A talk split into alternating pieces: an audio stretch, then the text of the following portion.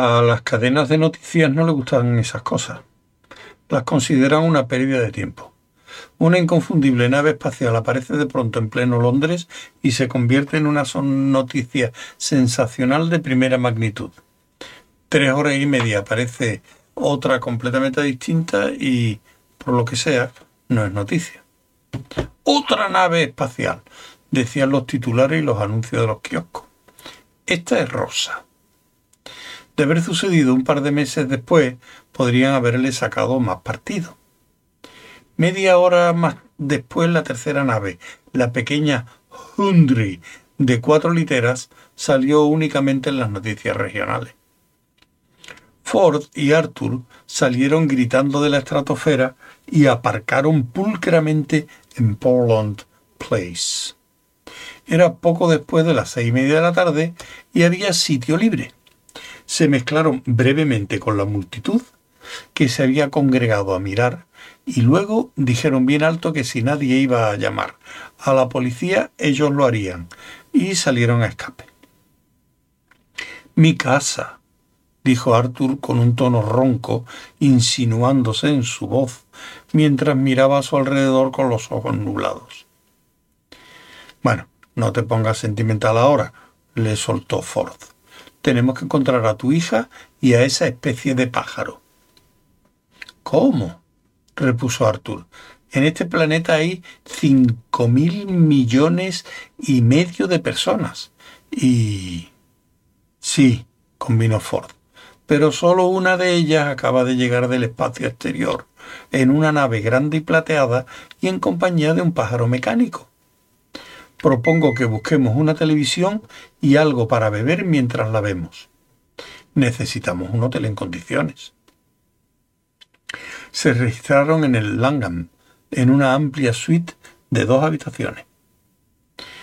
Misteriosamente, la tarjeta Nutro o cuenta de Ford, expedida en un planeta a más de 5.000 años luz de distancia, no pareció presentar problemas al ordenador del hotel. Ford se lanzó inmediatamente hacia el teléfono mientras Arthur trataba de localizar la televisión. Bien, dijo Ford. Quisiera encargar margaritas, por favor, un par de jarras, dos ensaladas del chef y todo el foie gras que tengan. Y también el zoológico de Londres. Está en el telediario, gritó Arthur desde la otra habitación. Eso es lo que he dicho, dijo Ford al teléfono. El zoo de Londres. Cárguelo a la cuenta. Ella es... Santo cielo, gritó de nuevo. ¿Sabe quién le está haciendo una entrevista? ¿Es que le resulta difícil entender la lengua inglesa? continuó Ford. Es el zoo que está un poco más allá, en esta misma calle.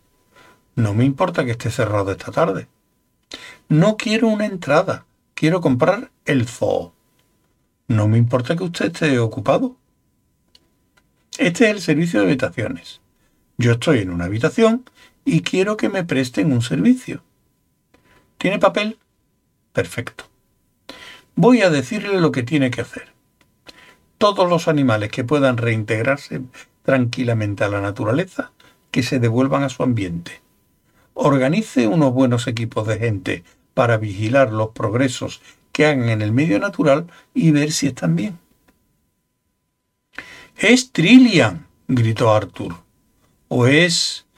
Mm, por Dios, mm, santo, no soporto todo este rollo de universos paralelos. Es jodidamente complicado, parece una Trillian diferente.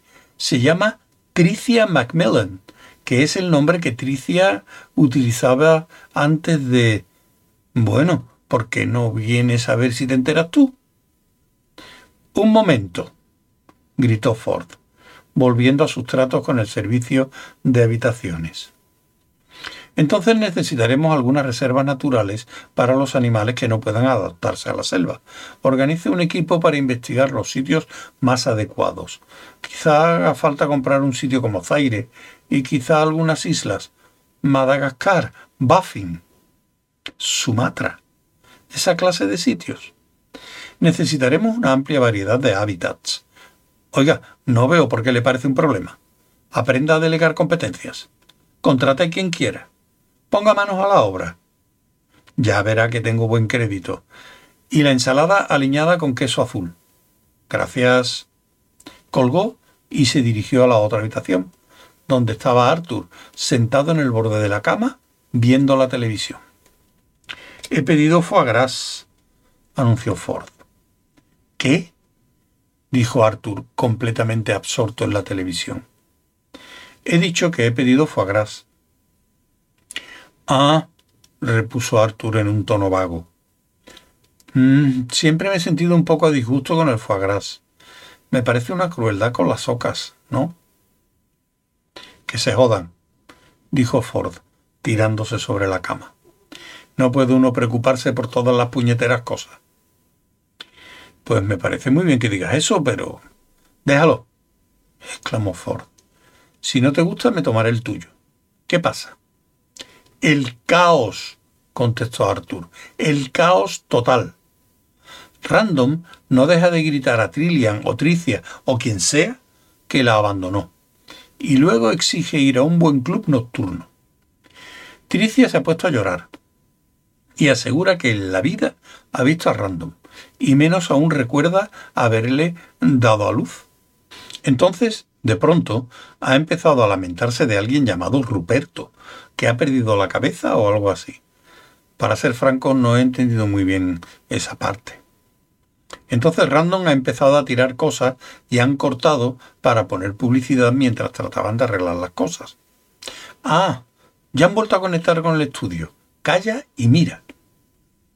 En la pantalla apareció un presentador bastante convulso que pidió disculpas a los espectadores por la interrupción anterior.